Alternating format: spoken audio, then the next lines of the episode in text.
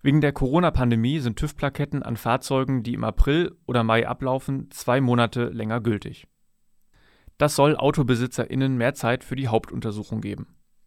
Polizei und Ordnungsämter seien über diese Entscheidung informiert und werden wegen einer abgelaufenen Plakette keine Strafgelder erheben, sagte Bundesverkehrsminister Scheuer der Bild-Zeitung